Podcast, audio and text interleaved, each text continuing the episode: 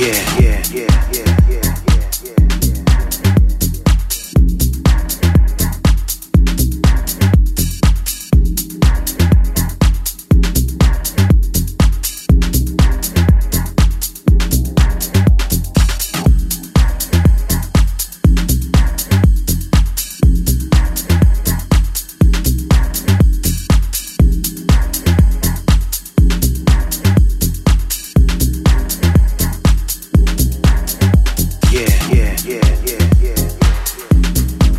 Yo, you know in every style of music, every genre.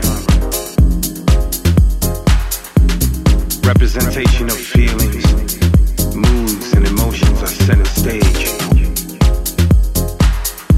Depending on the individual, it can range from sadness, happiness, joy, or pain. And although we know